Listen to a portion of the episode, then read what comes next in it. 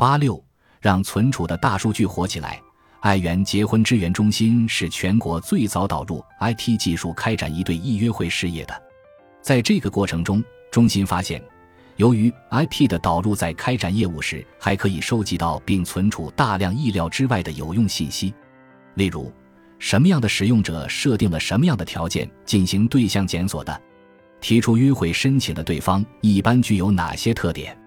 有过几次约会失败经历。什么样的约会组合成功概率高？等等，这些使用者的登录记录在今天这个时代都成为极其有用的大数据。该中心存储了大约一百五十万件此类数据。随着一对一约会事业的开展，配对成功甚至步入婚姻殿堂的男女人数不断增多，但同时也显示出结婚支援事业的难度，尤其是四十岁上下世代的女性。对对方条件的坚持令人吃惊。从事结婚支援事业已经九年的盐丸事务局长表示，就业冰河期时代有着与众不同的结婚观。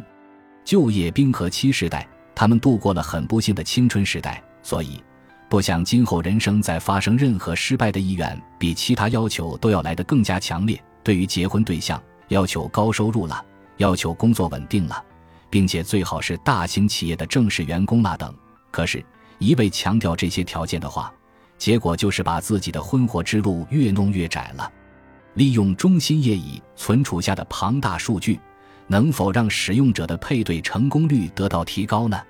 阎丸先生邀请了来自全国的婚姻研究领域或 AI 方面的七位顶级专家，于二零一四年成立结婚支援大数据活用研究会，因设置中年危机观察、失意的一代。专题片而数度得到其大力支持的“婚活”一词的首创者山田昌宏教授也在其中。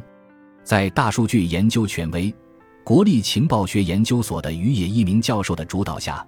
研究所成功开发了由 AI 自动配对的服务系统。感谢您的收听，本集已经播讲完毕。喜欢请订阅专辑，关注主播主页，更多精彩内容等着你。